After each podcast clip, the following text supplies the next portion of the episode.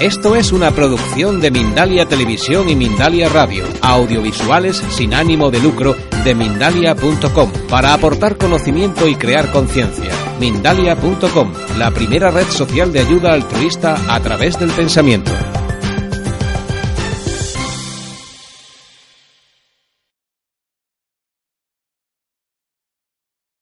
Recordaros que mi nombre es Susana, voy a acompañaros en las conferencias en directo de Mindalia, eh, que estas conferencias están organizadas por Mindalia, una red social de ayuda a través del pensamiento y una organización sin ánimo de lucro, que está compuesta por mindalia.com, una página web en la que encontraréis artículos y noticias de interés, eh, Mindalia Radio y Mindalia Televisión, página desde la que os ofrecemos estas conferencias. El ponente que tenemos hoy es Miquel Izarralde, que casi que no necesita presentación, pero bueno, diremos que diremos de él que es una persona que tiene la visión muy clara sobre la vida y la muerte, ya que desde muy niño tiene la capacidad no solo de ver, sino también de comunicarse con los seres que ya han fallecido. Después de haber cursado la carrera de periodismo y de deambular por la vida sin encontrar realmente sentido a su destino, encontró a la doctora Marilyn Rosner, reconocida medium, con quien se formó en Canadá y también ha obtenido otras titulaciones de sanador y orador inspiracional, además de conseguir licenciarse en el nivel 4 de la International College of Spiritual and Psychic Science en Montreal. Tras abandonar Canadá, ha hecho cursos en la Unión Espiritualista Británica y posteriormente obtuvo el máster en counseling terapéutico de la Open University of Complementary Medicines of Sri Lanka. En la actualidad, pues además de tener consulta y ofrecer cursos, también participa en algunos en algunos programas de radio, así que vamos a darle la bienvenida ahora sí, Miquel, te escuchamos. Hola, buenas tardes, por fin, buenas noches o buenos días, depende de dónde nos estén escuchando. Exacto cosas del directo, gajes del oficio, pero bueno, ya estamos aquí para ofrecerles todo lo que yo sé o todo lo que yo he podido observar y aprender a través de la experiencia de, bueno, de años de ver personas y de diferentes años de estar viendo eh, casos, ¿no? Yo suena un poco impresionante cuando lo dices así, ¿eh? el currículum, pero bueno, yo siempre insisto, ¿eh? que soy una persona normal, una persona más que tiene una habilidad, en este caso la habilidad de hablar con los que ya no están aquí físicamente. ¿eh? Pero al igual que otra persona puede tener la habilidad de, no sé, de ser habilidoso con las manos, valga la redundancia, o de hacer bien, yo que sé, ordenadores o programas informáticos que a mí no se me da muy bien, pues yo tengo esta habilidad, ¿no? Esta habilidad de poder comunicarme con los que están en el otro lado, en el más allá, que siempre lo digo y no me cansaré de decir, el más allá es en realidad el más acá. Todo ocurre a la vez, los diferentes espacios, los diferentes mundos que están, eh, que estamos, están conviviendo junto con el nuestro, o más bien diría yo, nosotros estamos conviviendo junto con los de él, ¿no? Todo, junto con los de ellos, perdón. El mundo es un mundo inter disciplinar, podría decirse, multicultural, eso ya lo sabemos, pero intraesférico, intradimensional, interdimensional y todas las esferas, las dimensiones, los diferentes tipos de conciencia están ocurriendo a la vez en el mismo espacio y tiempo. Incluso se dice que, eso yo ya no lo sé tan claro, pero a ver si hoy podemos debatir eso, ¿no? Incluso se dice que eh, el año no sé, 200 antes de Cristo y el año 2100 ocurren en el mismo espacio y tiempo, eh, al igual que ahora, el 2015. Bueno, decir que es una gozada estar aquí con todos vosotros. Es la segunda conferencia que participo aquí con Mindalia y la verdad que es una oportunidad única, ¿no? A poder llegar a toda la gente de todo el mundo, en realidad, que nos ve por este foro. Eh, bueno, hoy hablaremos del proceso de la muerte, ¿no? Y yo hay dos palabras que me gustaría recalcar. Por un lado es el del proceso, porque es en realidad un proceso, y luego el de la muerte. Quizá lo más importante o lo más significativo que plantearía hoy es eh, que la muerte no existe.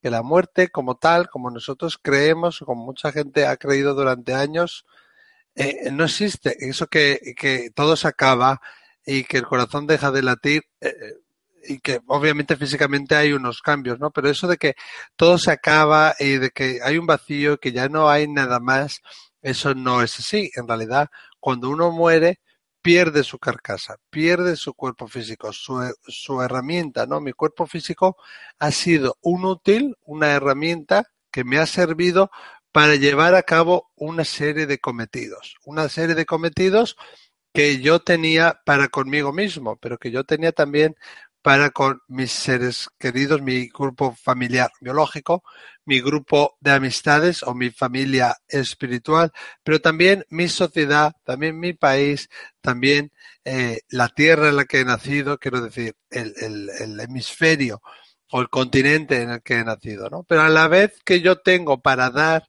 también tengo para recibir, es decir, también vengo con una serie de lecciones, ¿eh? ¿no? Por un lado tenemos las misiones o lo que yo he venido a, a, dar a la gente y por otro lado tenemos los aprendizajes. Y eso es, ¿por qué lo digo? Porque nos marca la vida, ¿no? Y, y, y si somos conscientes de que somos seres multidimensionales que se comunican con, otros con otras dimensiones y que todo, todos estamos conectados, no solo en este planeta o en esta esfera, en esta dimensión, sino que en otras, va a hacer más fácil también la conciencia del más allá, porque el más allá es en realidad el más acá.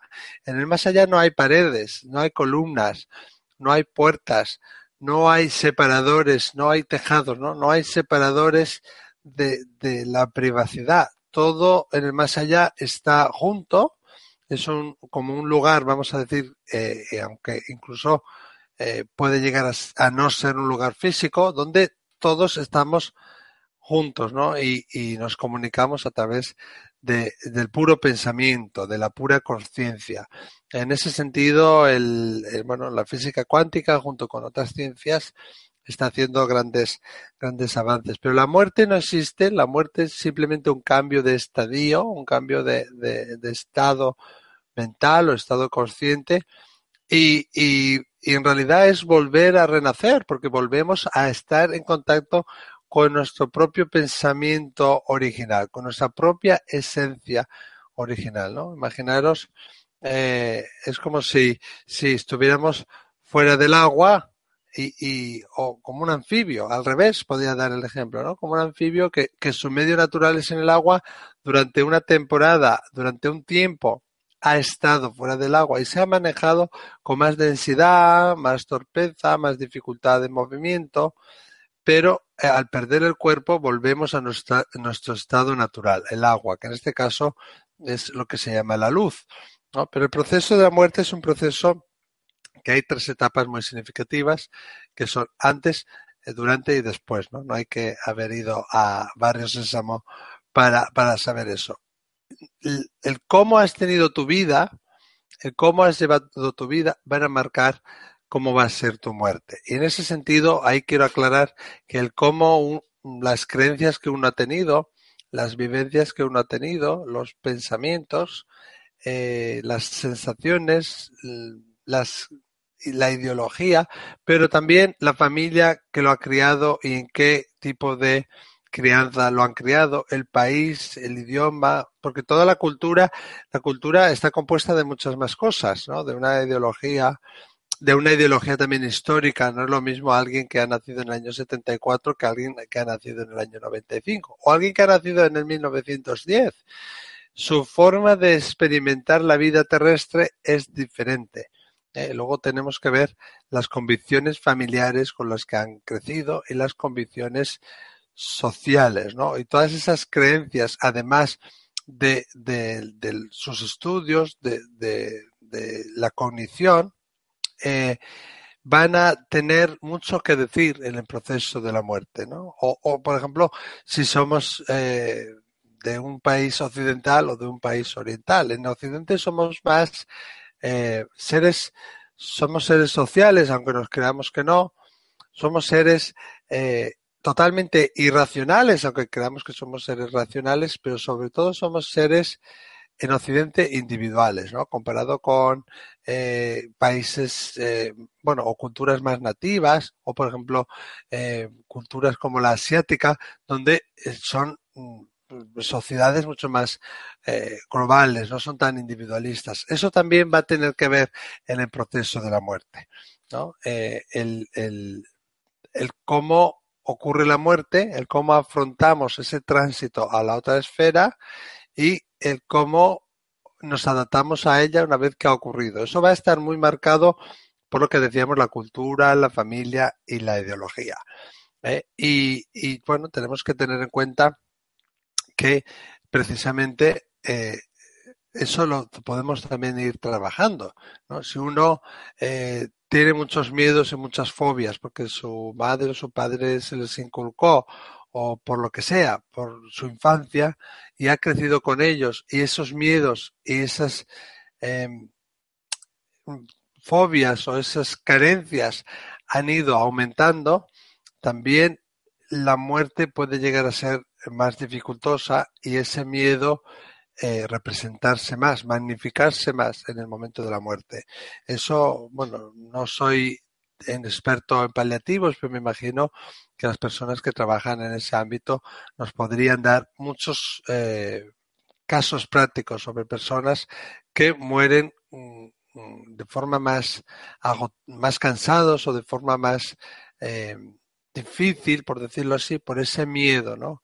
El miedo, eh, la duda y el miedo van a hacer van a hacer que ese tránsito pueda ser un poco más difícil. Pero hay hay diferentes tipos de muerte también que van a condicionar. O sea, por un lado tenemos la creencia, las vivencias que hemos tenido. Por otro lado tenemos el tipo de muerte, si ha sido una muerte natural o ha sido una muerte por asesinato, si ha sido una muerte lenta o ha sido una muerte súbita, repentina, rápida, también el proceso de la muerte de tránsito, ¿no? El proceso de la muerte, cuando decimos el proceso de la muerte, nos referimos al tránsito, a ir del estadio A al estadio B, de pasar el puente, ¿no? O cruzar el velo, como dicen en francés.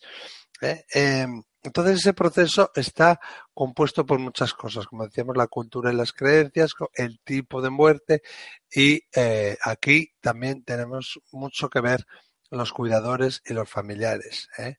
Eh, podemos hacer muchas cosas para ayudar a nuestros seres queridos a ir al otro lado, pero lo más importante cuando alguien está agonizando, cuando está alguien ya acercándose a la muerte, em, es no retenerlo aquí. ¿Cómo lo retenemos? Pues eh, tocándolo mucho y a la vez que tocamos diciendo, eh, pues, pues, cosas como no te vayas, no me dejes, eh, qué voy a hacer yo sin ti, vaya faena que me has hecho, esto ahora nunca voy a poder encontrar la felicidad, ¿no? Entonces, no por tocarle solamente vamos a retener a esa persona y vamos a evitar que esa persona vaya a la luz. Pero si estamos diciéndole esto y además de decirle estas cosas, le estamos tocando, entonces estamos haciendo. Eh, que eso sea más plausible. También la medicación, ¿no? Si, si nos dan medicación para el dolor, hay que procurar que sea una medicación que no nos quite eh, la mente, que mantenga la mente lucida, porque en realidad eh, eso va a marcar también una diferencia. Y luego tenemos el proceso de durante y el de después, ¿no?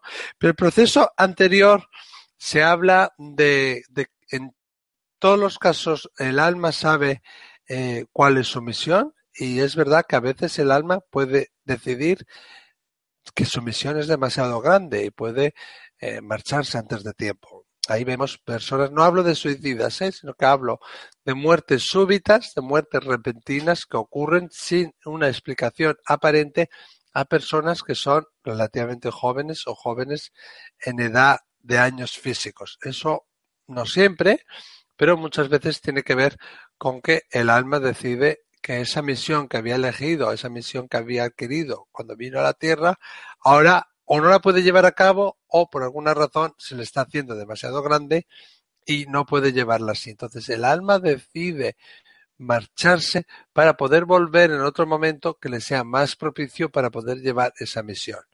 Eh, y, nosotros no lo sabemos de forma consciente, pero la persona a menudo sí que sabe que, eh, que va a ocurrir, eh, que van a morir, ¿no? Y suelen decir comentarios eh, suelen hacer comentarios como, bueno, pues ya no voy a ser abuelo, o yo me moriré mucho antes que tú, o yo no veré crecer a nuestros hijos. De alguna manera el alma sabe que tiene una serie de, de etapas y un tiempo más o menos estipulado. Normalmente nunca es, bueno, pues yo voy a vivir 85 años, sino que hablamos de misiones, hablamos de, de conseguir metas y una vez que consigas esas metas, te vas. ¿eh? Entre las metas, pues nos podemos distraer también, ¿no? Entonces, estas metas, si las cumplo también de forma muy rápida, como ahora está ocurriendo, que están viniendo muchos niños muy sabios, muy evolucionados a nivel de alma, si yo termino mis deberes en lugar de cinco horas en una hora, pues ya me puedo marchar al recreo. Y en realidad, cuando uno se va al otro lado, cuando uno muere, es el recreo, es, es la diversión, la fantasía. Para nosotros como seres que estamos aquí en la Tierra, como personas humanas y que tenemos un ego y que tenemos un, autoconcepto y bueno y, que tenemos una eh, bueno una psicología muy extrínseca diría yo no muy basada en lo, en lo exterior pues a nosotros nos cuesta mucho aceptar eso que alguien pueda estar en la paz y que pueda estar tranquilo y que pueda estar bien y que pueda ser feliz sin estar en un cuerpo físico pero es que realmente es así Realmente es así. Eh, ningún espíritu está sufriendo ahí por sécula seculorum en un, yo que sé, en un infierno, en unas llamas incandescentes eternas. No, eso no, no existe. Em, también veo a veces gente que achaca a espíritus o supuestos espíritus el fracaso de su relación o, o, una enfermedad que tienen o de alguna manera que algo les va mal. Un espíritu no tiene la capacidad de poseerte a ti si tú no tienes la voluntad de ser utilizado como instrumento. Y aún ni todo, cuando eso pasa, tienes el libre albedrío y puedes decidir. ¿Qué ocurre? Que normalmente nuestras misiones, perdón, normalmente nuestras visiones, aquello que vemos y percibimos, es de la calidad de nuestro corazón. Sí, sí, aquello que tenemos en el corazón, aquello que sentamos y cómo nos vemos a nosotros, nosotros mismos, es también cómo vamos a tener las visiones. Entonces, muy importante, cualquier terapeuta de la clase que sea, primero hacerse terapia él y trabajarse él.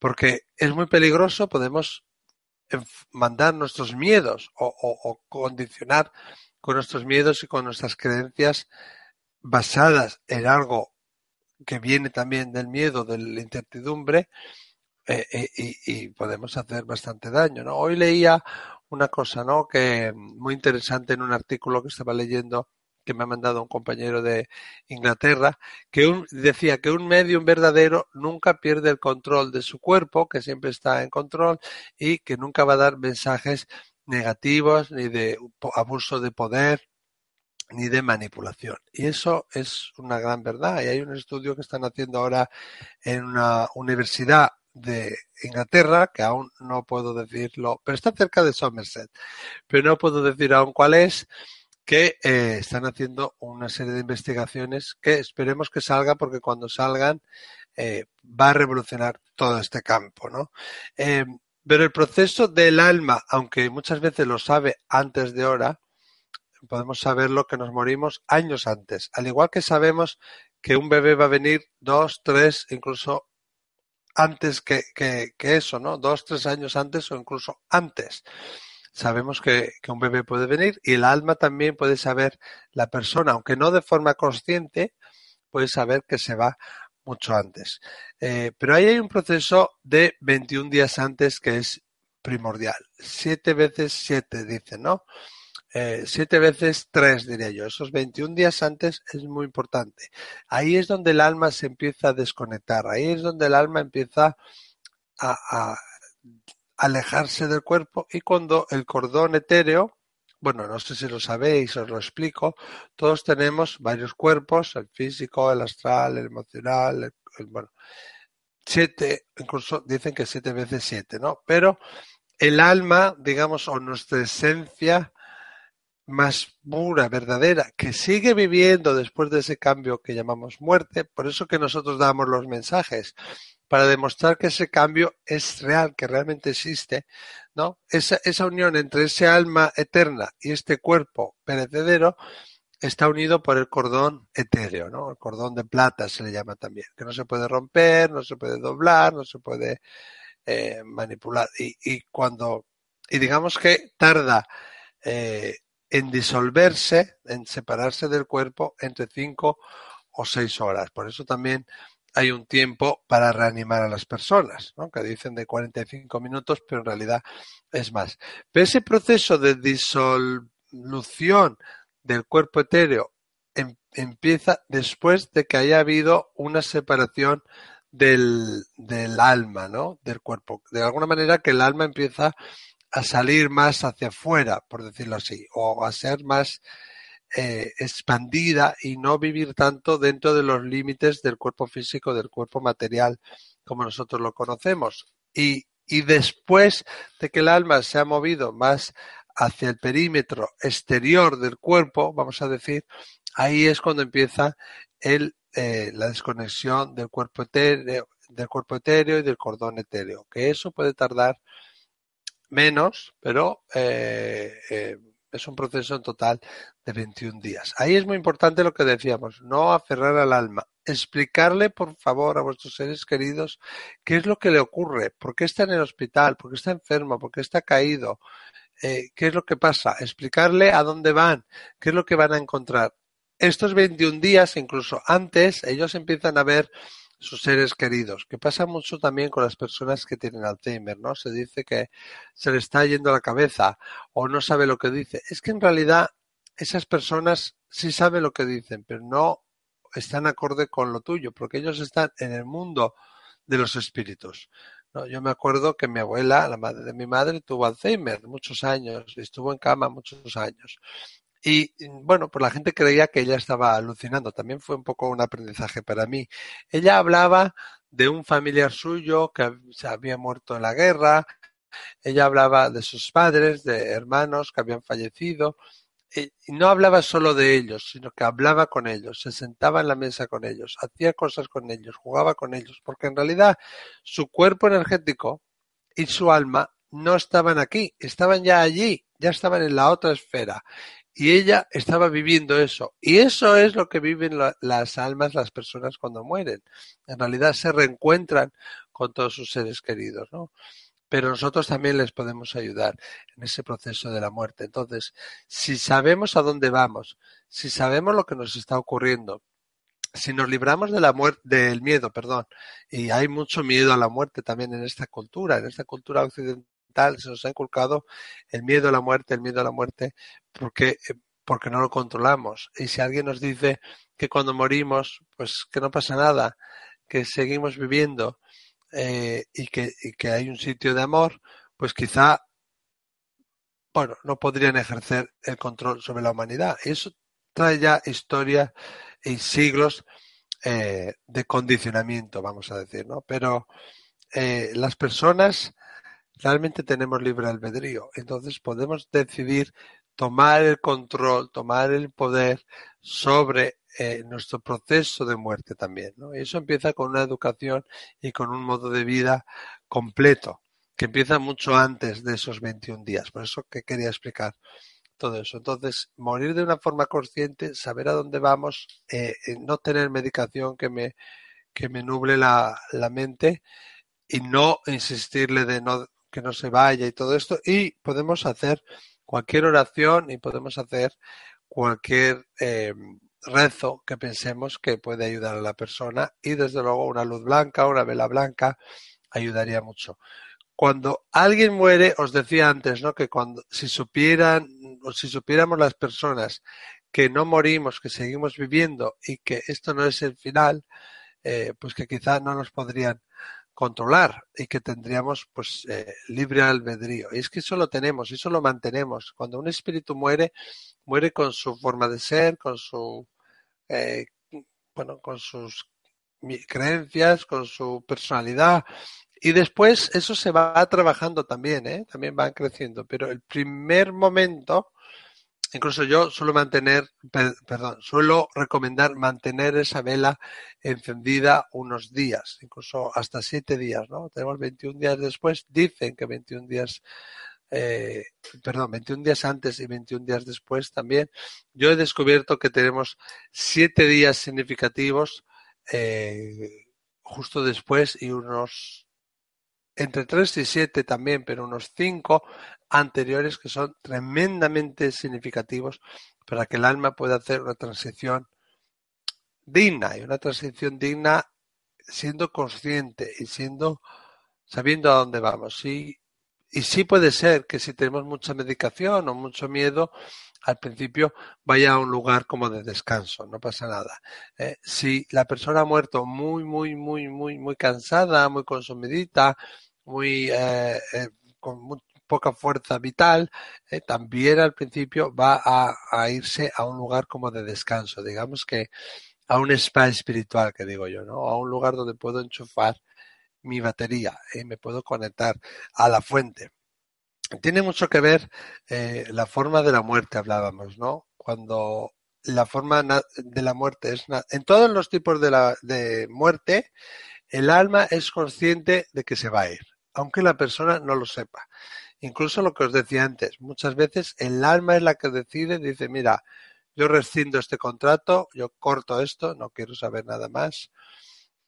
Pero es difícil manifestarse eso físicamente y sobre todo para los que estamos aquí, ¿no? Pero eh, cuando es un proceso natural y, y, un proceso que haya muerto por edad o por una enfermedad y no es, por ejemplo, un asesinato o no es una muerte violenta, pensamos que la muerte y el proceso de la muerte es más fácil, pero no es necesariamente así, no tiene por qué ser así. ¿Eh? Cuando alguien muere de una forma, eh, de un asesinato, eh, sí es verdad que puede ser que, eh, bueno, que esté, que esté más aturdido un tiempo.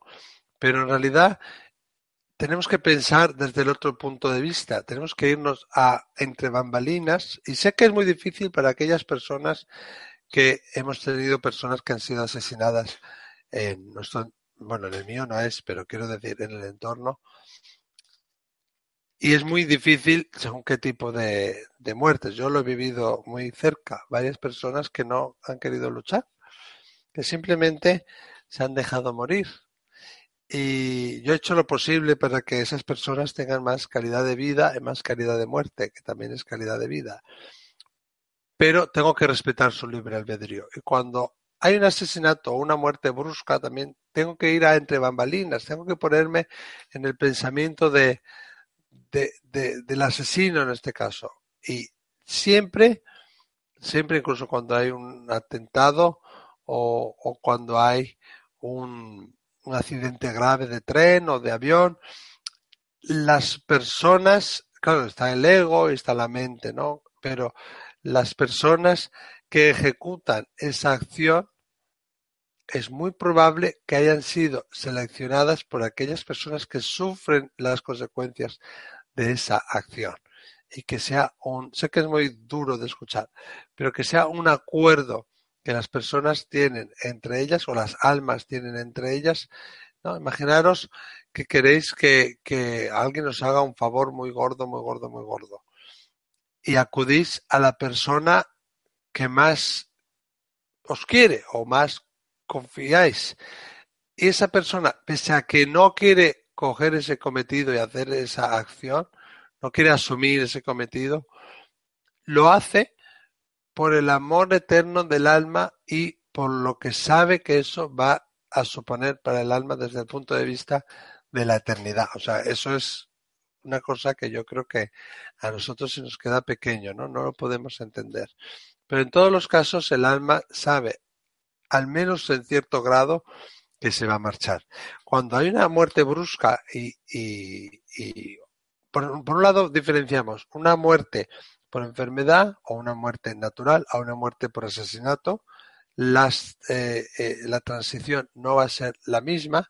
Incluso puede ser que haya una transición más favorable en el caso de las muertes no naturales.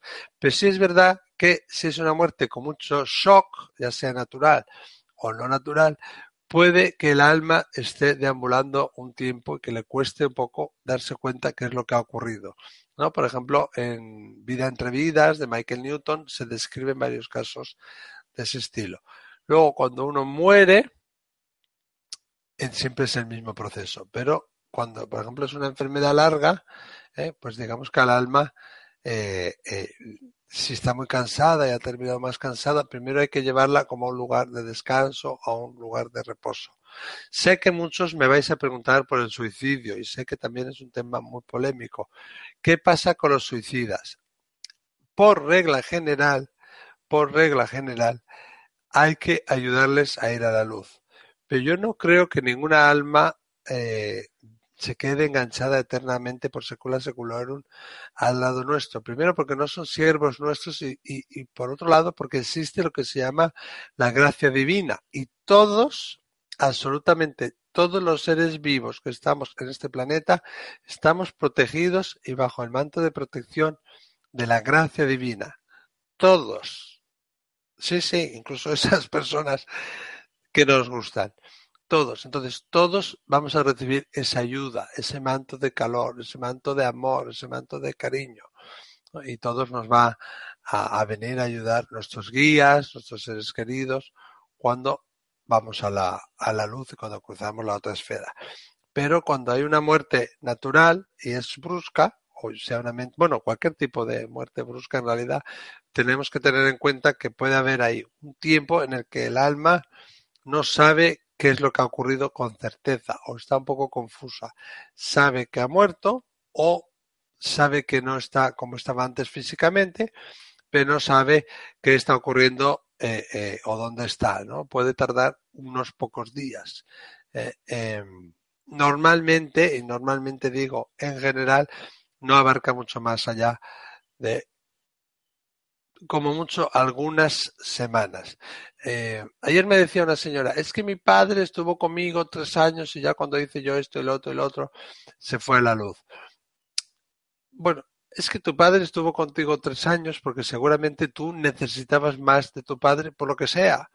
Pero el que yo sienta a un ser querido, o que yo sienta a un familiar, o que yo sienta a alguien de la otra esfera, no significa que no estén en la luz. Precisamente diría lo contrario, que porque están en la luz se pueden manifestar, pueden comunicarse, pueden venir a hablarme, ¿no?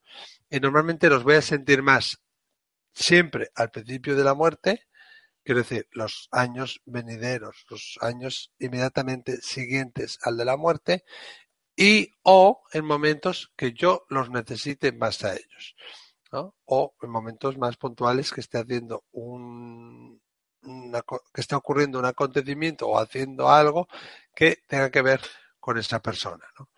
Y el proceso de la muerte también tiene ese aspecto, el del durante. En el durante, lo que os decía, si hemos muerto súbitamente, si hemos sido asesinados, si ha habido un suicidio, o hemos muerto muy cansaditos, muy agotaditos, muy consumiditos, o con mucha medicación, o incluso bajo los efectos de una adicción Puede haber al principio como una ofuscación, pero cuando uno muere, como un, un, no saber dónde estoy, como caminar entre neblinas. Pero cuando uno muere, lo primero eh, que siempre hay al otro lado alguien que nos ayuda. Por eso os hablaba de la gracia divina, alguien que, que nos viene a echar una mano, ¿no? Y puede ser alguien que conocemos o no conocemos, pero normalmente es alguien que hemos conocido y que podemos reconocer, o una figura de un guía o un protector o un santo que va acorde con nuestros ideales. Es decir, si yo, no sé, soy musulmán, pues no voy a ver la imagen de un arcángel que me viene a ayudar, ¿eh?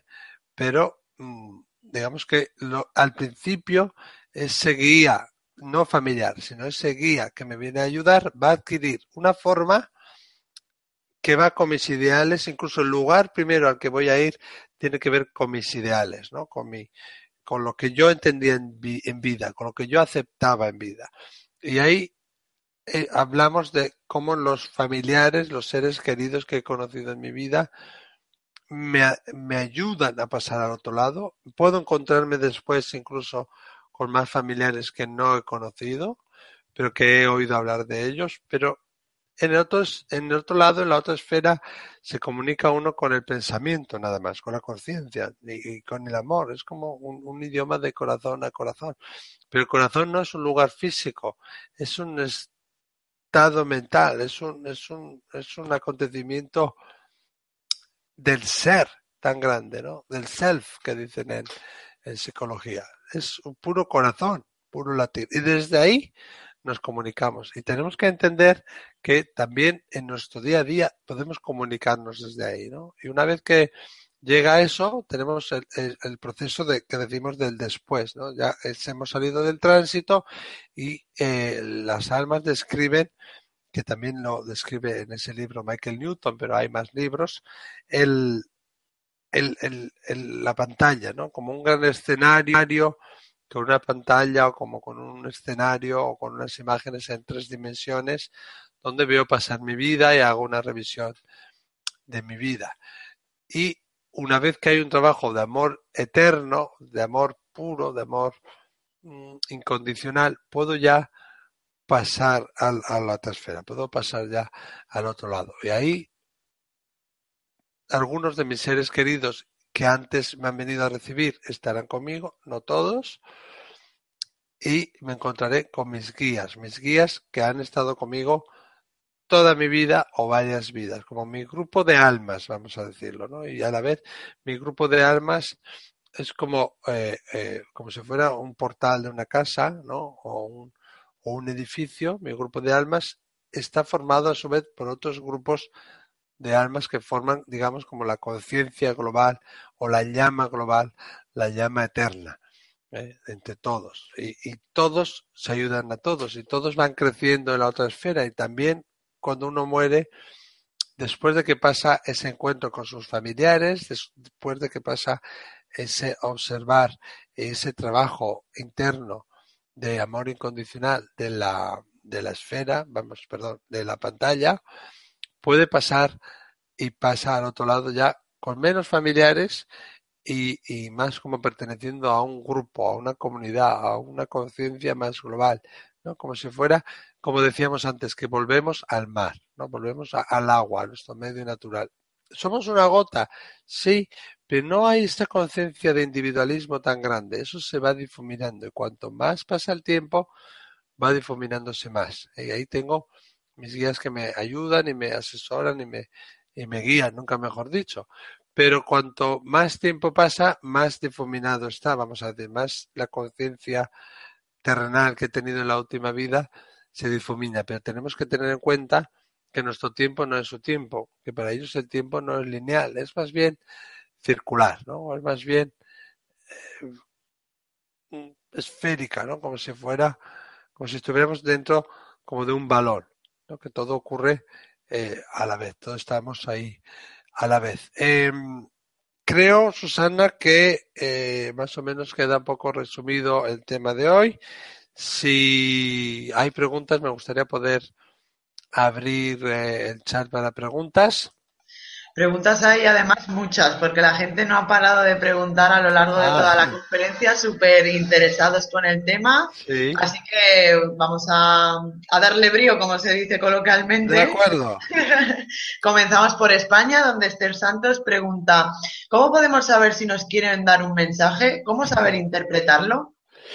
Uy, bueno, ¿cómo saber interpretarlo? Eh, bueno, yo os diría formación, formación, formación, formación práctica, práctica, práctica, disciplina y desde luego no hacerlo por, por vosotros, por luciros, sino hacerlo para ayudar al alma y ayudar a las personas que lo necesitan. Solo así puede ser duradero. Pero hay varias metodologías, hay varias escuelas, tenemos la escuela norteamericana, que es la más así, la más, la que yo más conozco, pero tiene mucho peso también la escuela británica. Tenemos que tener en cuenta que en Inglaterra están haciendo esto de forma más o menos académica desde 1901.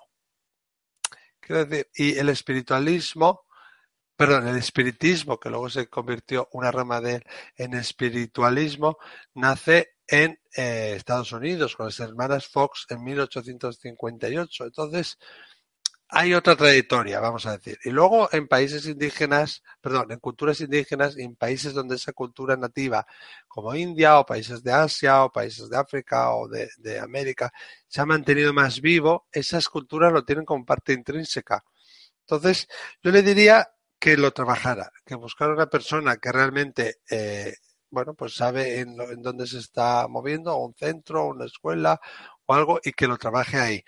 ¿Cómo saber si nos quieren dar un mensaje? Mm, eso es muy interesante, porque a veces me encuentro por la vida eh, regala mensajes, que digo yo, personas que tienen casi una obsesión en dar mensajes a los demás, ¿no? Hay un punto cuando descubrimos la mediunidad y quitamos el velo, donde tenemos un bombardeo de, mensajes. Es además como si el universo y los espíritus nos quisieran hacer probar que realmente estamos comprometidos con este trabajo. Y también nosotros a la vez tenemos la necesidad como de autodemostrárnoslo a nosotros mismos, ¿no? De que no estoy loco, que no es una invención mía.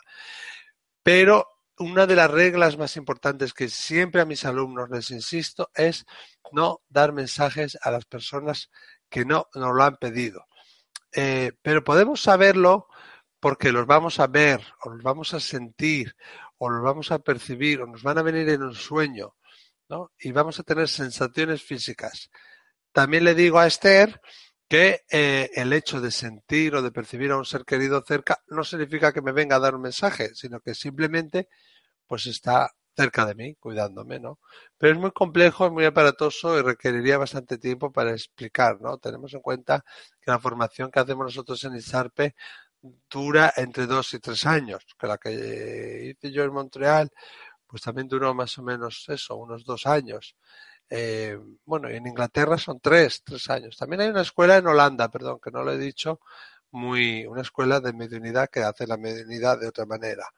Entonces yo le diría que busque una rama que le venga bien y que, y que lo haga. Esto es como hacer, eh, montar en bicicleta. Al principio con cuatro ruedas, luego dos, y Puede ser que sin manos o con una mano, pero tengo que tener la práctica, ¿no? De nada me sirve a mí tener un coche muy potente si no sé las normas de circulación. Y tengo que saber qué carreteras son y qué le puedo pedir yo a ese coche en cada carretera y a la vez también qué es lo que el coche me puede dar. Entonces eso es, son años, ¿no? Son años de práctica. No significa que yo lo sepa todo, al revés, si estamos todo el rato aprendiendo, reciclándonos, eh, yo tengo la suerte de participar en una conferencia internacional todos los años en Montreal y en varias conferencias en España y atender también a ponentes, escucharles a ponentes y también se, se aprende mucho y claro que sí, eh, tenemos que seguir creciendo y aprendiendo. Entonces, Esther, eh, la formación de lo más interesante. Y un espíritu se manifestará de miles de maneras, a través de ruidos, de la electricidad, de golpes, es lo más común, de sentir como un cosquilleo, de sentir como un, vendaval así alrededor de la cara, también bastante común. Pero ya te digo que el sentirlos no significa que te quieran dar un mensaje. Pues Miquel, son varias las personas que nos están preguntando que cómo se pueden poner en contacto contigo eh, después de la conferencia. Vale, hombre, ¿lo digo ahora? Sí, puedes decirlo para que aquella gente que quiera seguir teniendo contacto contigo o quiera consultarte algo más allá de, las conferencias de Mindalia que pueda. Vale, hombre, estamos en las redes sociales, eh, eh, pero ahora me he puesto a estudiar y, una carrera y no, la, no le hago tanto caso como antes, pero lo más fácil sería el teléfono, que es el, el más, ¿no? El código internacional 34 para España y 943 43 12 10, ¿no? 9 43 43 12 10 o, eh, o el email info arroba isarpe.org info arroba y de Italia, Z de Zaragoza, A de Aragón, R de Roma, P de Portugal, E de España, punto org. Uno de los dos es lo más fácil. Y que tengan paciencia porque tenemos bastantes eh, goleadas de, entrada de peticiones, ¿eh? Entonces atenderemos según nos vaya siendo posible. Bueno, eh, son, son gente comprensiva, seguro. Ellos esperarán, no, hay problema. Pues continuamos, no nos movemos de España todavía porque Rosario Suárez dice, después de fallecer mi madre, concretamente una semana después, tuve fenómenos raros. Uno de ellos fue al encenderle una velita, esta empezó a moverse de forma muy extraña y se volvió como color celeste. Luego se apagó de pronto y también cuando estaba planchando me explotó en las manos. No sé qué puede significar estos fenómenos. Ya pasada esta semana no volvió a pasarme nada más. Vale, eh, lo de las velas es muy curioso porque sí suele haber, no es muy frecuente, pero sí suele haber manifestaciones con velas, ¿no? Em, yo le diría a, esta persona em, que seguramente tuvo una visitación. Fue ella testigo del tránsito de su madre. Habría que ver cómo fue el tránsito y cómo ocurrió, pero yo entiendo por la vela, que la madre ya estaba muy preparada cuando ya eh, le ocurrió la muerte física, que su transición fue bastante eh, rápida y que fue a, decirle que a su hija que ya había muerto. Y es un poco como en la película de Ghost, ¿no? Yo voy tocando, te toco, te muevo todo, te zarandeo las cosas para decirte que estoy aquí, no te das cuenta que estoy aquí. Eh, y yo creo que fue un poco su hija testigo de ese tránsito, ¿no? De que cuando la madre, eh, cuando la madre pasa al otro lado y, eh, y, cómo le viene a notificar y cómo está al lado de ella, y ya cuando ya explota la vela y todo eso, yo diría que es cuando ya la madre eh, se va. O una de dos, le hace ver o le quiere hacer ver que está con ella y después se va, o fue testigo de, de, esa transición. O sea, no es nada malo, que no se preocupe, sobre todo si se volvió celeste, es, un, es una manifestación del espíritu bellísima, bellísima. Que la atesore porque es muy única. ¿eh? Pues continuamos eh, en España, donde Pepa Caballero dice, muy interesante y esperanzador, Miquel. ¿Podrías decirnos si hay algún libro y películas que muestren lo que nos explicas? Siento que es así como tú dices, sobre todo después de leer a Elizabeth Kubler-Ross, ah, la psiquiatra suiza. Muchas gracias. Sí, la rueda de la vida. Bueno, en isarpe.org hay una lista de libros recomendados. Hay yo recomendaría, el último así que me leí eh, fue el de Evan Alexander, este eh, neuro, neurocirujano que tuvo una experiencia, estuvo en coma y recordaba todo y a petición de su hijo, pues escribió un libro y creo que ahora viene a presentar el segundo. Em, todos los libros de, de Raymond Moody, eh, los libros de Alan Kardec, los libros de Michael Newton. Eh, hay varios, eh, pero hay más que ahora no, no, recuerdo todos los nombres. Y películas también, películas tenemos, por ejemplo, a mí una de que me encanta, porque además te pone así la atención, es Los Otros, Más allá de la vida, Más allá de los sueños, em, La puerta del más allá, que es una película de serie B que está muy bien. No sé qué nombres tendrán en otros lugares de, fuera de España, ¿eh? porque en España doblan todo y le cambian los títulos a todo. En otros lugares del mundo, aunque sean de habla hispana, no los doblan, como aquí. Entonces pueden tener otros títulos. Pero yo, mm, hay muchos. Entonces yo le diría que de la onda de Michael Newton y de la onda de, Alan Kardec y últimamente pues más de Raymond Moody y de Evan Alexander, que hay unos cuantos, pero que en isarpe.org hay una lista de libros recomendados.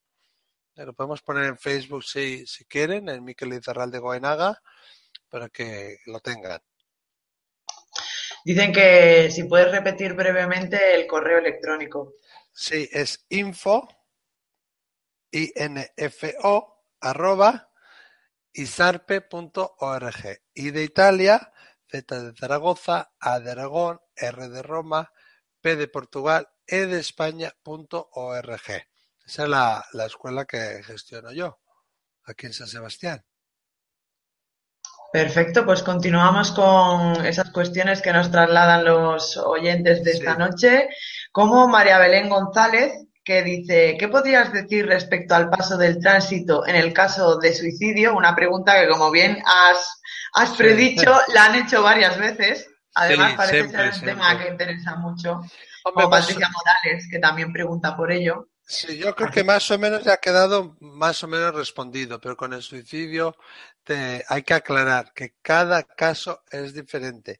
Yo no creo para nada. Eh, fijaros, sí que creía al principio, porque es lo que a mí me enseñaron, ¿no? A mí me enseñaron que un suicida se muere y, que cuando y que se queda como atrapado, vamos a decir, hasta que le hubiera llegado la edad de marcharse, ¿no? Imagínate si le hubiera mm, llegado, eh, tocado morirse con 83 años y se suicida con 20, que se queda como atrapado 60 o 63 años. Y que luego, por toda esa energía tan pesada que ha acarreado durante, durante años, que le cuesta mucho más la transición. Bueno, yo a través de mi práctica he descubierto que no es así en todos los casos, que eh, no tenemos marcada una fecha tan exacta, porque lo que tenemos es, como decíamos antes, una serie de misiones.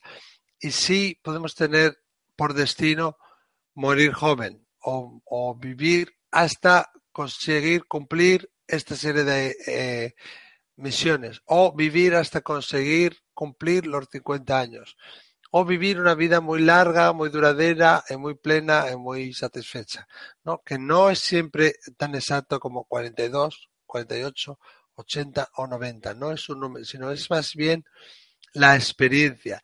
Y también he descubierto a través de la práctica que no siempre los espíritus eh, suicidas o de suicidas ah, quedan atrapados. ¿eh? Que, que sí es verdad que hay que ayudarlos, que sí es verdad que pierden un poco la noción de dónde están o, qué es lo que ha ocurrido eh, y pierden la noción de qué es lo que tienen que hacer. ¿no? Imaginaos un niño pequeño que se pierde en la playa que no encuentra a sus padres. Es un poco esa sensación. Pero en el caso de los suicidas, además es como si fueran atraídos hacia el mar en lugar de hacia la toalla, hacia donde están sus padres, en el chiringuito, ¿no? Entonces, en ese sentido hay que ayudarles, pero cada caso es diferente. Eh, cómo murió, si fue que se tiró de una altura o, fue que se tomó pastillas, o sea, cada caso varía, habría que ver ese caso. En todos los casos recomiendo poner velas blancas, mandar oraciones, eh, explicarle lo que ha ocurrido y, mandarlo a la luz. Eh, y sí es verdad que hay que estar más encima que en otros casos de muerte y que a veces se quedan como atrapados, pero no siempre. O otras veces van como a un lugar de reposo también. Depende, depende mucho el caso. Luego, si, ¿por qué se ha suicidado? Si ese alma se ha suicidado después de años de abuso, de años de tormento, de años de sufrir vejaciones, de, años de sufrir dolor físico, emocional, moral, eh, de todo. Es ese tipo de sufrimiento, digamos, que va a hacer que esté primero en un lugar de sanación, en un lugar de cobijo y que va a hacer que su muerte sea, perdón, que su transición, aunque se haya suicidado, sea más fácil. ¿no? Digamos que, que hay una justificación para ese suicidio. Es, digamos que, que, que, el alma estaba ya hastiada ya y el cuerpo estaba ya agotado. Entonces, eh, es como que se te acaban las, las pilas. Cada caso es diferente. ¿eh? Entonces habría que mirarlo mejor, María Belén. Pues vamos con Tatiana Fernández desde Canadá, que nos hace varias preguntas. Bueno, te las hace a ti. Dice, ¿pueden personas que ya han muerto hacerse presente en sueños? En mi casa sueño repetidamente con todos mis familiares muertos. Y luego le gustaría saber qué piensas sobre la reencarnación. Ah, eso siempre lo preguntan también. Bueno, Canadá, un beso que voy ahí el 10 de agosto a Montreal. Eh, es mi segundo hogar, Tatiana. Eh, los sueños sí, nuestros seres queridos, de hecho es una de las formas más comunes de comunicación y de manifestación que tienen nuestros seres queridos, porque nos relajamos, entramos en esa fase, eh, primero es no REM, luego REM, luego en la no REM, y yo creo que ahí en, en el segundo ciclo es donde normalmente ocurren, eh, pero son encuentros, son encuentros, estamos más relajados, estamos en una eh, conciencia más elevada, entramos en lo que se llama las ondas Z, THETA, y es mucho más fácil, digamos, eh, ser perceptivos de su, de su mundo. ¿eh? Y, no estamos bloqueados por el ego ni por la mente, estamos abiertos a esas experiencias. Y es una de las plataformas más comunes por las que un ser querido va a, decidir venir, va a decidir venir y comunicarse. Y, y es un encuentro, digamos que yo estoy en un, en, una, en un piso y ellos están en otro y los dos acudimos a la entreplanta, ¿no? donde se produce esa comunicación. Y la reencarnación, yo sí que creo en la reencarnación, pero bueno, cada persona y cada cultura y cada religión eh, habla de diferente manera. La religión católica, eh, bueno, dice que todos vamos a tal, nos vamos a morir y tal, para un día volvernos a, levantar y sentarnos al lado del Padre, ¿no? Pero los budistas dicen que en 40 días te reencarnas, los hindúes también eh, todo, eh, hablan de la reencarnación en el judaísmo. Hay otro concepto, pero también eh, lo, lo, asumen. Pero yo no creo que nuestra misión sea, como a veces se vende en libros, en artículos, eh, que nuestra misión sea simplemente el estar viniendo una vez y otra vez y otra vez y otra vez, que nuestra misión es mucho más grande, que podemos reencarnarnos en este tiempo o en otro, que podemos reencarnarnos en este mundo o en otro y que nosotros decidimos en casi siempre, no siempre, pero casi siempre, si queremos venir o no. Y que no tenemos que estar viniendo una vez y otra vez y otra vez. Pero lo que ocurre con el ser humano en concreto es que en cuanto aterrizamos, eh, a partir de ya, a partir del tercer mes, del quinto mes, em, se nos empieza a olvidar y sobre todo cuando empezamos a adquirir el lenguaje, cuando empezamos a adquirir, eh, bueno, cognición y empezamos a interactuar con nuestros padres, con la escuela, con la sociedad, se nos empieza a olvidar ese otro mundo aquí, racionalmente y, eh, em, ¿cómo se dice? Eh, de forma obvia, pero internamente sí que seguimos manteniendo esa llama, como esa pequeña vocecita. ¿eh? Eh, entonces, a la hora de volvernos a reencarnar, el hecho de que todo este mundo y toda la información que adquirimos en este mundo, la cual condiciona nuestro crecimiento y también nuestro crecimiento como alma, puede hacer que eh, se nos olviden cuáles son nuestras misiones, O, no darnos cuenta, ¿no? Porque nosotros somos seres tozudos, egocéntricos, que muchas veces nos empeñamos en algo, en tener una mejor casa, en tener un, mejor coche, en tener, pero se nos olvida lo que es realmente importante y, y, podemos no realizar nuestra misión. Entonces tendríamos que volver no a la misma familia, porque eso no es tan habitual. ¿eh? Cuando alguien muere, es poco usual, aunque no imposible, que se reencarne en nuestra misma familia en nuestro mismo tiempo. Es poco, poco habitual. Ya lo digo que hay casos, pero no, no siempre. Hablabais antes de películas, una película que también hay un libro, es Come, Reza y Ama, ¿no? Que salen Javier Bardem, Julia Roberts, eh, y ahí se describe claramente cómo ella es totalmente infeliz porque no está viviendo su misión de alma y tiene que perderlo todo para ganarlo todo, ¿no? Tampoco voy a estropear la película a aquellos que no lo hayan visto, pero es muy interesante también hay muchos mensajes. Y sí, sí, hay películas como Avatar, ¿no? que nos hablan de, del otro cuerpo, nos hablan del de el, el, ¿cómo se llama? El árbol, de las oraciones y todo eso. Es que eso es el mundo espiritual. Hay muchos, muchos eh, sincronicidades y anacronismos. Tatiana, espero que te haya ayudado. Pues, Miquel, como tenemos el tiempo justito y todavía son muchas las personas que quieren tener la oportunidad de hacerte una pregunta, a ver si podemos hacer las, las respuestas un poquito más breves y así dar cabida a la mayor, al mayor número de personas posible. Como Luisa que dice, ¿de qué manera escuchas a los espíritus? ¿Hablan como hablamos nosotros? ¿Cómo evolucionar mm, más allá de la mediunidad en el caso de tenerla? Bueno, esto nos, nos relaciona un poco antes con lo que decía Esther, que os decía de eso, de trabajarla. Hay muchas técnicas y muchas técnicas concretas que puedes hacer o individualmente o por parejas o de tres en tres o en grupos, pero no se pueden explicar aquí porque no, no, no hay cabida. ¿eh? Pero es un poco lo, lo, que le decía antes a, a Esther. Eh, pero lo más importante es estar en reconocer la información cuando nos viene, no dudar de ella, aceptarla, también ponerla a prueba y la meditación, la oración, estar en silencio es muy importante. ¿Y cómo escucho a los espíritus? Cuando los escucho, los escucho alto y claro, con una nitidez asombrosa, pero como dentro de, de mi oído, dentro de mi mente. Pero cuando se manifiestan, se manifiestan de miles de maneras.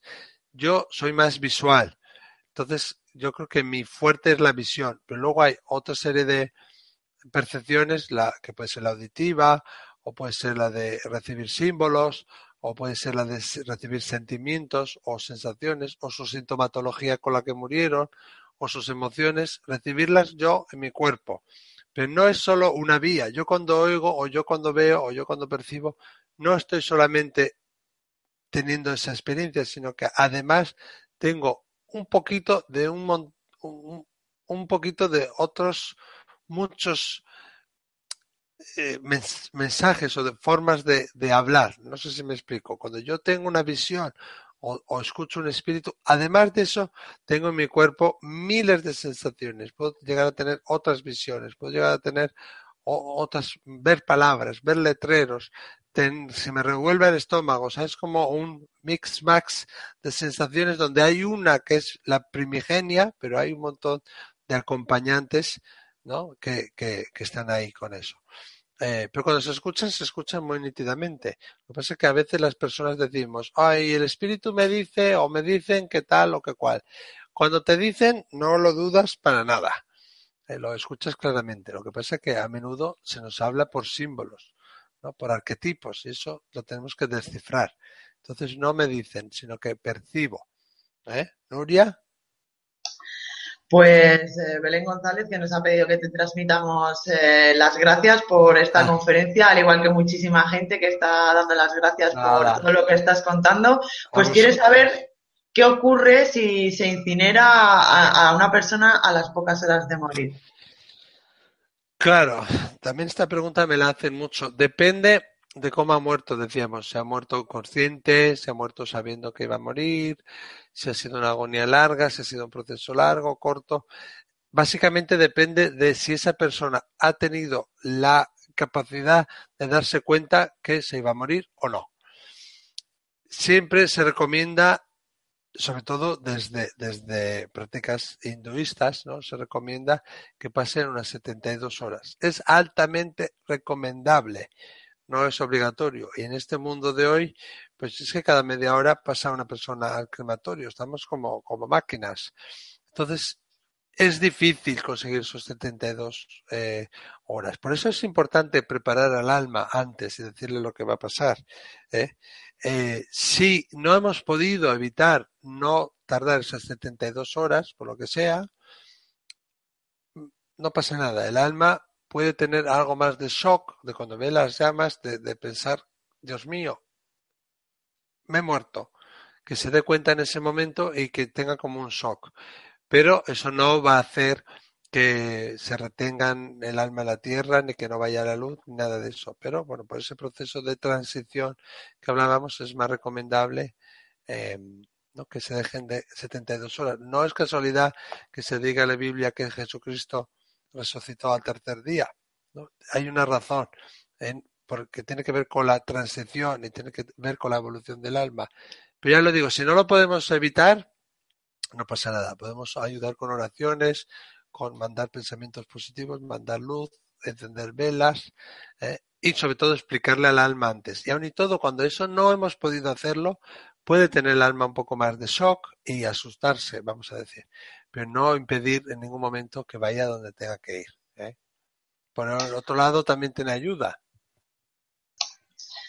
Pues eh, seguimos en España porque Marusi Barcos nos ha hecho muchas preguntas que a ver si puedo compactar mínimo en tres. Pregunta por un lado si los muertos pueden bajar a este plano desde la luz si los llamamos. Eh, si el alma dice que no realiza la misión que ha venido a realizar, que a dónde iría y si hay misericordia y amor para alguien que no lo ha hecho bien en esta vida. Ya. Hola, ¿me oís? Te oímos perfectamente. Ah, es que yo creo que esas preguntas ya las hemos contestado, ¿no? En, en la ponencia. Bueno, Sí, hay la gracia divina que hablaba antes, misericordia y amor abierto para todos, ¿no? Eh, el perdón, se dice así, además es un, una de las máximas por las que nosotros nos movemos. Nosotros no tenemos dogmas ni credos, pero sí tenemos una serie de principios, que son doce en realidad, que fueron canalizados por una medium, pero se pueden resumir en siete. Y una de ellas es que el perdón, la redención está abierto a todas las personas aquí y en el más allá, y que todos los seres humanos tenemos ese derecho al perdón y a volver a empezar. Cuando vamos a morir, donde vamos, el lugar al que vamos, es un lugar de amor puro. Sí que ese lugar de la película que os decía, de ver en 3D lo que a uno le ocurre, y lo que cómo ha hecho sentir a las otras personas y todo eso, sí puede ser un poco más larga para esa persona y quedarse ahí más tiempo, y porque digamos que va a sentir en su cuerpo todo aquello que ha hecho sentir a los demás. Y con cada acción hay después un trabajo de amor eh, incondicional que esa persona va a hacer o ese alma va a hacer antes de pasar ya a, a la luz, ¿no? Pero sí, sí, es para todos. Y y lo otro, no me acuerdo las otras dos, dos preguntas que me hacía Marusi. ¿Hola? Si el alma ah. no encuentra el fin al que el que ha venido a realizar, ah. que a dónde iría y, posteriormente también pregunta que sea misericordia para la gente que no lo ha hecho. Es que yo creo que eso ya lo hemos contestado un poco antes, pero si no encuentra no cumple su misión, pues puede el alma decir, oiga, pues yo me marcho, este autobús no es el que yo creía que era, y yo pensaba que era el directo, y estoy dando vueltas, me apeo de este y ya me cogeré otro, ¿no? Ya me montaré en otro. El alma se va para volver. Eh, aunque no haya conseguido realizar su misión, va a hacer la transición igual, eh, va a ir a la luz igual y todo. Y después, estando allí, al tiempo puede decidir volver al mismo sitio para realizar lo que le quedó pendiente por un periodo corto de tiempo. Ahí tenemos muchos niños que mueren a edad muy temprana, por eso, porque le quedó muy poquito pendiente, o puede volver a, otro sitio o al mismo sitio con otras misiones, incluida esta, como una carga extra, ¿no? Vamos a decir como, como un suspenso que acarrea del, pero no me gusta esa palabra, pero como un, un como un trabajo añadido que lleva pendiente que lo tiene ahí pendiente desde, desde el año pasado. O sea, habría esas dos funciones. Volvería y por un periodo corto para realizar solo eso, o volvería a la Tierra con esa y otras misiones, puede ser al mismo o a otro lugar, pero normalmente suele ser un lugar diferente donde se le puede dar la misma misión. Imagínate, yo que sé, aprender lo que es la generosidad, por decir algo. Pues vamos a ir concluyendo con las últimas preguntas. Lamentablemente podríamos estar aquí toda la noche, pero como bien sabréis, tenemos un tiempo determinado. Dulce Gerarda, desde Holanda, nos pregunta que cómo se llama la escuela que has citado de, ahí de Holanda. Pues no me acuerdo ahora mismo, lo tendría, porque yo no he estado, yo he estado solo en Canadá y en la de, en la de Inglaterra. Tuve la oportunidad de ir a Holanda, pero no surgió y eh, la conozco a través de personas que iban al, a Inglaterra, eh, em, que es la que, los que me lo recomendaron. No lo sé ahora. Yo creo que lo podría encontrar. Yo me acuerdo que el logotipo era verde y blanco, me acuerdo de su página web, como qué aspecto tenía, pero no me acuerdo del nombre. Era un nombre en holandés. Imagínate unas cosas raras así escritas. Yo lo que recomendaría es que escribiera al SNU, que buscara en Google SNU Spiritualist National Union en Inglaterra y que les escribiera a ellos. Si no lo consigue, eh, yo le podría intentar buscar, pero hablamos de una información que yo conocí esa escuela, bueno, no llegué a ir, pero conocí a personas que tenían relación con esa escuela hace 10 años o hace 9 años. Y esa información no la tengo y, y creo que la podría encontrar, pero no lo sé. Pero lo mejor que sería que Dulce escribiera al SNU, a la Unión Espiritualista mm, Nacional Británica. Perfecto, pues Dulce también comparte con nosotros una experiencia que dice que cuando estaba dando a luz hace casi 32 años que vio a sus padres, pero no con la edad con la que murieron, sino que eran más jóvenes a los pies eh, de ella en, la clínica y que aunque la gente le dijo que era imaginación suya, que ella está segura de que estaban allí. Y luego, por otro lado, dice que su mejor amiga falleció de cáncer hace un año y once meses y que ha soñado con ella varias veces, pero la última vez fue un sueño muy, muy real y que se veía con ella en una cabaña con un jardín muy hermoso, que había niños que estaban formando una fila, que estaban jugando y que y me dijo que su trabajo consistía en recibir a los niños que iban llegando, que estaba segura de que ella, pues que la llevó a ese lugar y que efectivamente es lo que ella estaba haciendo allí, que si fue una manera de comunicarse con ella. Sí, sí. Precioso, eso es una experiencia preciosa. Qué envidia me dais, ¿eh? las que estáis contando hoy. Eh, los sueños, cuando se sueña con un ser querido, son tan vívidos, se siente físicamente su, su, su cuerpo, se huele su olor. es, que, es que nadie te puede decir que no es real porque se siente de forma física. Incluso puedes tener huellas que luego se manifiesten en tu cuerpo o marcas o cosas mm, que hayas tenido en el sueño, ¿no? O, bueno, y luego el tema de tus padres también, es, es cuando estás en el parto, que me imagino que sería sin epidural o con muy poquita medicación, consigues entrar en un estado de conciencia alterado, similar a una meditación profunda o a un trance ligero, y obviamente los ves porque ves cómo las esferas se difuminan. Es muy parecido, muy similar a cómo ven las personas que van a fallecer, ¿no? A cómo empieza a, a ese velo a abrirse para las personas que van a fallecer. Sí.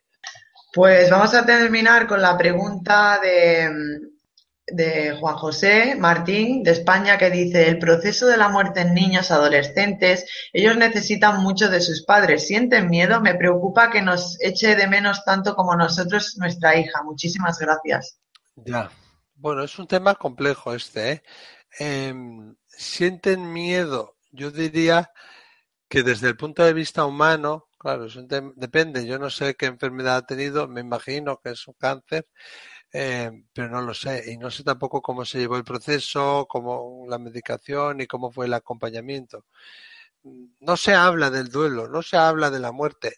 Hay como un tabú en la sociedad hablar de esto. Pero yo creo que es muy importante que a nuestros hijos les hablemos de este proceso, del nacimiento y de la muerte. Porque cuando no sabes algo, lo temes. ¿eh? Cuando no sabes algo y no sabes qué va a ocurrir, le pones una resistencia y le temes. Yo pienso que desde el punto de vista humano sí que pudo su hija tener miedo, pero no en los procesos finales ya de cuando va a empezar la transición, sino en los previos, ¿no?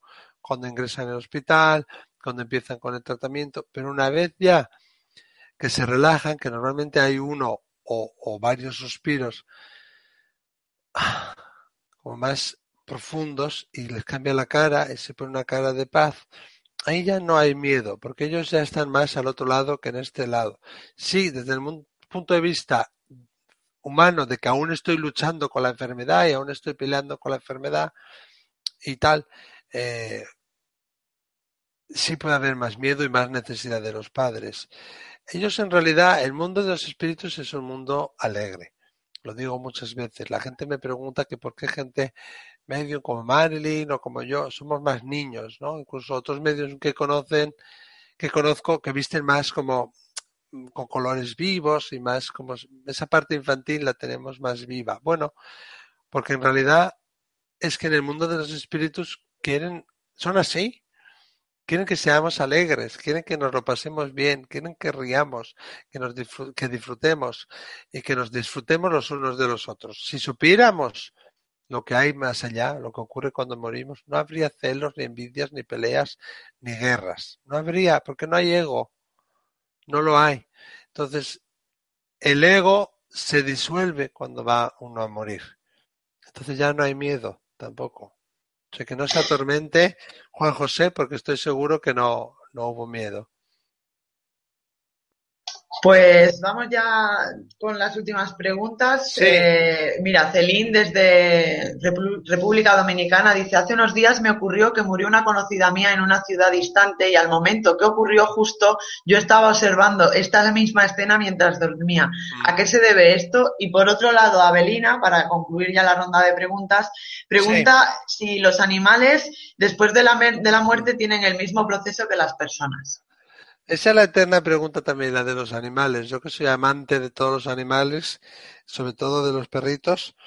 Bueno, a Celine le diría que de forma clarividente ella vio la muerte de esta persona, vio el accidente. Tan simple como eso, como la, como la teleserie Medium, que no sé si en República lo tenéis, pero te diría que lo buscaras, porque es una mediunidad que en este caso se manifiesta dormida, pero tú, en este caso, de Ceilin quizá no es tanto mediunidad, es más bien de forma clarividente vio la escena en tiempo real, porque estaba en un estado de conciencia alterado y puede salir de su cuerpo. Es probable incluso que ella estuviera no físicamente, pero sin conciencia allí, en el lugar donde ocurrió esto. Y, y para Avelina no lo sé del todo claro. Esto es un tema que me apasiona y que aún tengo que estudiar más y que investigar más. Pero los animales también tienen alma. A mí me dicen que no, pero sí. Em, los animales, sin embargo, son más parte de una colectividad. No es un alma grupal, porque cada uno tiene como su parcela de personalidad y de forma de ser única pero sí que van como, como en una conciencia más grupal y, y, aportan, evolucionan más en el grupo, más que de forma individual, aunque también nuestro último objetivo y, y, cuando hay esa transición y cuando estamos ya con los guías, también hay como una comunidad de individuos, ellos es más como que su parte eh, más física no es tan evidente cuando muere, ¿no? Es lo que le podría decir por el momento. Pero bueno, esto me pone a mí para que me lo estudie más porque es un tema que no he tenido el tiempo de investigar en ello tanto. He tenido algunas experiencias, pero no muchas, y la verdad que es algo que me, me apasiona mucho. Pues a mí también me intriga bastante porque yo soy muy amante de los animales y como tú de los perritos, que tengo dos. Así que yo creo que no habría mejor manera de terminar que hablando de animales, que son lo mejor que hay en esta vida, entre muchas otras cosas, por supuesto. Darte, como siempre, las gracias por tu participación, por tu asistencia a las conferencias en directo de Mindalia. Y yo me uno a las peticiones que nos han hecho a través del chat de que queremos volver a verte con nosotros. Ah. Así que te emplazamos a que a participar. Sí, cuando queráis. Tenemos que hacer una en inglés, esa estaría muy buena también. Perfecto, por supuesto. Todo es queráis.